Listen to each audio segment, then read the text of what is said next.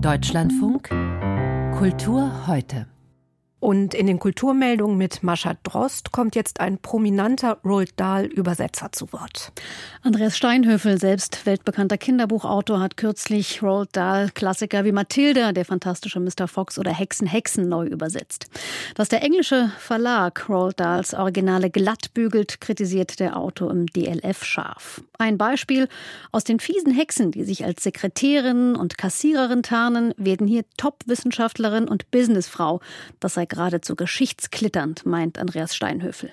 Wenn ich das als Kind jetzt lese, dann bekomme ich ein falsches Geschichtsverständnis. Dann frage ich später, wie Frauen wurden diskriminiert. Die sind doch schon in Dahlbüchern in den alten als Top-Wissenschaftlerin unterwegs gewesen. Das heißt, da wird bewusst eine Geschichtsverfälschung betrieben, aber in Kauf genommen dabei, und ich befürchte mal, ich wirklich bewusst in Kauf genommen, dass Kinder da auf einen völlig falschen Dampfer kommen. Wie will ich dann auf irgendwas aufmerksam machen kritisch, wenn ich das, was kritisiert wird, ausblende? Das ist ja komplett absurd.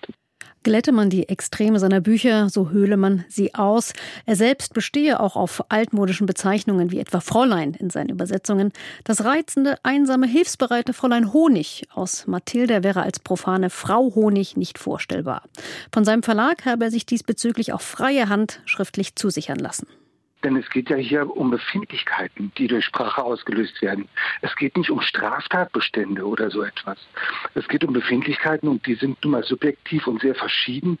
Wenn die dann noch ideologisch irgendwie unterfüttert werden, wird es noch schwieriger.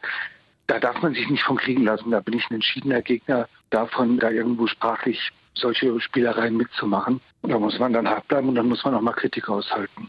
Andreas Steinhöfel im Deutschlandfunk.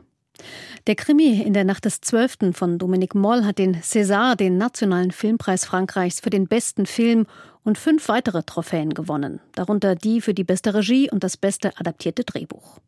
Die Produktion des in Deutschland geborenen französischen Regisseurs greift das Thema Femizid auf. Er erzählt die wahre Geschichte eines ungelösten Verbrechens.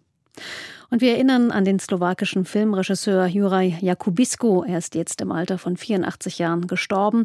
Er galt als einer der einflussreichsten Regisseure der Tschechoslowakei.